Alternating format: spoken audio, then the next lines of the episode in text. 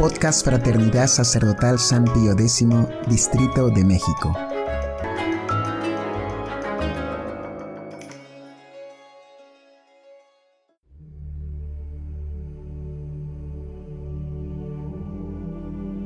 Hojita de Fe número 109. Noveno artículo del Credo. Creo en la Santa Iglesia Católica, en la comunión de los santos.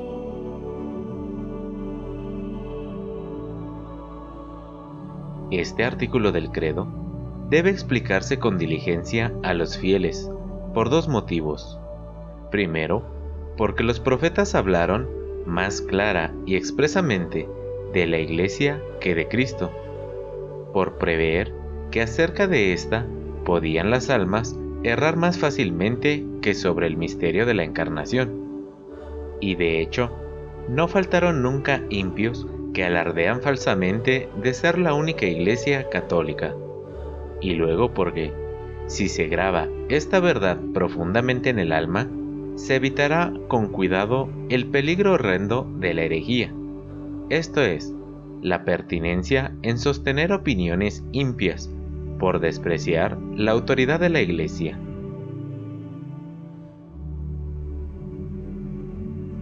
(1) Significado de la palabra Iglesia. La palabra Iglesia procede etimológicamente del término griego eclesia, asamblea general del pueblo, y así designa toda consagración y asamblea del pueblo, aunque fuese para profesar una falsa religión o se tratase de impios.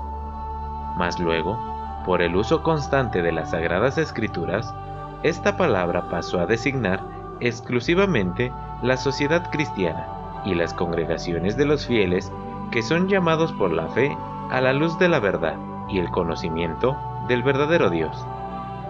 De modo que San Agustín dice que la iglesia es el pueblo fiel esparcido por todo el mundo. También suele designarse con el nombre de iglesia los distritos de la iglesia universal, las familias particulares de los fieles, los prelados y párrocos, esto es, las autoridades de la iglesia, el lugar a donde se reúne el pueblo para oír la palabra divina o para algún culto sagrado. En el presente artículo, iglesia significa principalmente la generalidad de los fieles, tanto buenos como malos, y no solo los que mandan, iglesia docente, sino también los que han de obedecer, iglesia discente. 2. Naturaleza y propiedades de la Iglesia. Primero, la Iglesia se distingue de las demás sociedades públicas, en que éstas son humanas, por fundarse en la razón y prudencia humanas, mientras que aquella es divina, por estar fundada en la sabiduría y consejo de Dios, y en que éstas buscan exclusivamente bienes terrenos y perecederos, mientras que la Iglesia aspira tan solo a bienes celestiales y eternos. Segundo, la Iglesia es llamada por las Escrituras, casa y edificio de Dios, por ser como una familia gobernada por un Padre, en la que se comparten todos los bienes espirituales. Grey de Cristo, por ser Cristo su puerta y su pastor, esposa de Cristo, por estar unida a Cristo como lo está la mujer a su esposo. Cuerpo de Cristo, por ser Cristo su cabeza y los fieles cristianos sus miembros. Tercero, dos son las partes principales de la Iglesia. Una, que goza ya de la celeste patria, es la Iglesia triunfante, o congregación lucidísima y felicísima de los espíritus bienaventurados y de aquellos que triunfaron del mundo, del demonio y de la carne. Otra, que se encamina aún a la patria celestial, es la iglesia militante, o congregación de todos los fieles que aún viven en la tierra, combatiendo al mundo, al demonio y a la carne. Cuarto, en la iglesia militante hay buenos y malos, como lo afirman claramente las Sagradas Escrituras. En el Antiguo Testamento, por medio del arca de Noé, que era la figura de la iglesia y en la cual se encerraron no solo animales limpios, sino también impuros. Y en el Nuevo Testamento, muchas parábolas de nuestro Señor, la red que recoge todo tipo de peces, el campo de trigo sembrado con cizaña, la era en que hay paja mezclada con el trigo, las cinco vírgenes necias y las cinco prudentes. Con todo, buenos y malos son muy distintos entre sí, por su vida y costumbres, y así, los buenos no están unidos solo por la profesión de la fe y la participación de los sacramentos como los malos, sino también por el espíritu de gracia y el vínculo de la caridad, lo cual es exclusivo de los buenos, por su condición en el día del juicio, como se ve en las mismas parábolas. Quinto, de donde resulta que solo están fuera de la iglesia tres clases de hombres. Los infieles, que no han recibido el bautismo ni la verdadera fe. Los herejes, que habiendo pertenecido a la iglesia por el bautismo y la fe, se apartaron de ella por negar las verdades que ella enseña. Y los cismáticos, que habiendo pertenecido también a la iglesia, salieron de su unidad por no querer someterse a su jurisdicción. Todos los demás hombres, por muy malos y criminales que sean, continúan dentro de la iglesia y conservan su potestad si la tienen. Sexto y finalmente, la iglesia es visible y se compara a una ciudad edificada sobre un monte, que es vista de todas partes, pues debiendo todos obedecerle, era necesario que fuese conocida, y para ello tiene cuatro notas.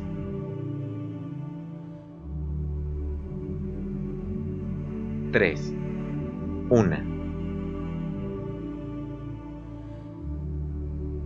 La primera propiedad de la Iglesia Católica es ser una, y llámese una tan gran multitud de hombres que se hallan tan dispersa por todas partes, por ser uno solo el Señor y uno solo el espíritu que le da vida, a la manera como el alma da vida a los miembros del cuerpo, por ser una sola la fe que profesa y que nosotros debemos tener y confesar, y una sola su esperanza, ya que todos esperamos una misma cosa, la vida eterna y feliz, por ser uno solo el bautismo, el cual es el sacramento de la fe cristiana, y finalmente por ser uno solo su rector y gobernador.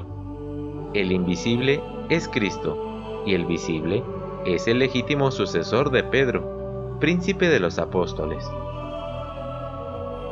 En la iglesia fue necesaria esta cabeza visible para establecer y conservar la unidad de la iglesia, como lo afirman todos los santos padres, entre los que se puede citar a San Jerónimo, San Irineo, San Cipriano, San Optato de Meleví, San Basilio y San Ambrosio.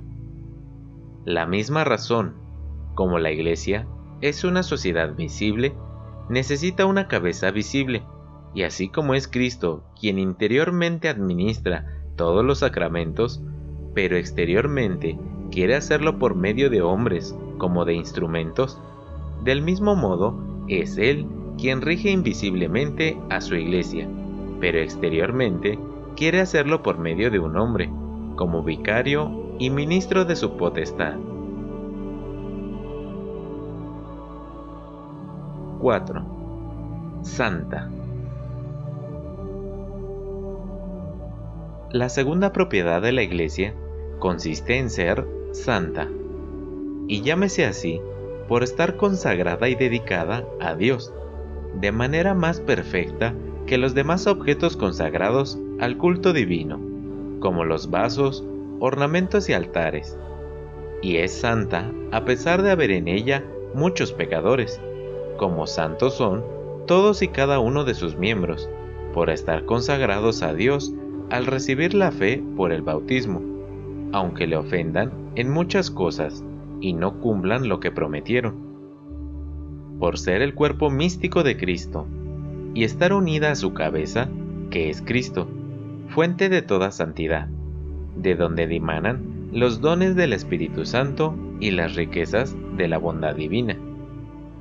Por ser la sola en tener el culto legítimo del sacrificio y el uso saludable de los sacramentos, que son los instrumentos por los cuales Cristo comunica la verdadera santidad, de tal modo que no puede haber santos fuera de ella. 5. Católica. La tercera propiedad de la Iglesia consiste en llamarse católica, esto es, universal, porque no está reducida a los límites de un solo reino o a una sola clase de hombres, sino que comprende en su seno de caridad a todos los hombres, sean bárbaros o escitas, esclavos o libres, hombres o mujeres, y ni siquiera está limitada a un determinado tiempo, ya que comprende a todos los hombres que profesan la verdadera fe, desde Adán hasta el fin del mundo, por estar fundada sobre Cristo, la piedra angular, que de los dos pueblos hace uno, y anunció la paz a los judíos que estaban cerca, y a los gentiles que estaban lejos de Dios. Efesios 2, 14, 20. Finalmente, llámese también universal, porque todos los que desean alcanzar la salvación deben estar dentro de ella, de modo semejante a como era necesario estar dentro del arca para no perecer en las aguas del diluvio. 6. Apostólica. La Iglesia es apostólica, esto es, trae su origen de los apóstoles, de dos maneras, porque su doctrina es la verdad anunciada por los apóstoles y propagada por todo el mundo, y así, toda doctrina que se opone a la doctrina predicada desde los apóstoles hasta nuestros días, se separa de la fe de la verdadera iglesia, porque el Espíritu Santo no la rige por otro género de ministros, sino por el apostólico, esto es, por los que han recibido la sucesión apostólica ininterrumpida. 7. La comunión de los santos.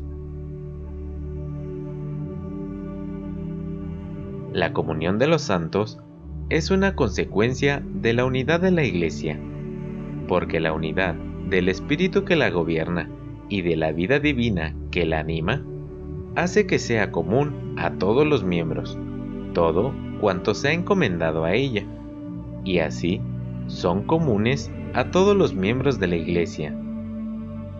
Primero, ante todo, las gracias que hacen a los hombres justos y amados de Dios, como son la comunión de sacramentos, sobre todo el bautismo y la Eucaristía, y de los frutos que éstos pueden producir, y que se comunica a los fieles de todo el mundo.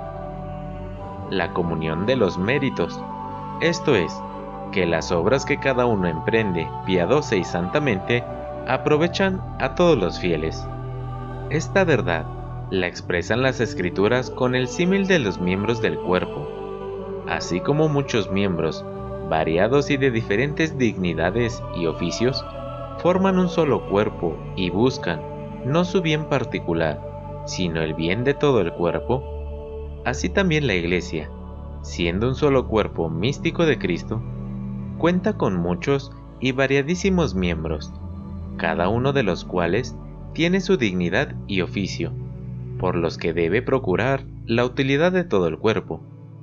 Sin embargo, solo los fieles que viven cristianamente por la caridad y son justos y amados de Dios participan de los méritos y del fruto de los sacramentos, no así los miembros muertos, despojados de la gracia de Dios.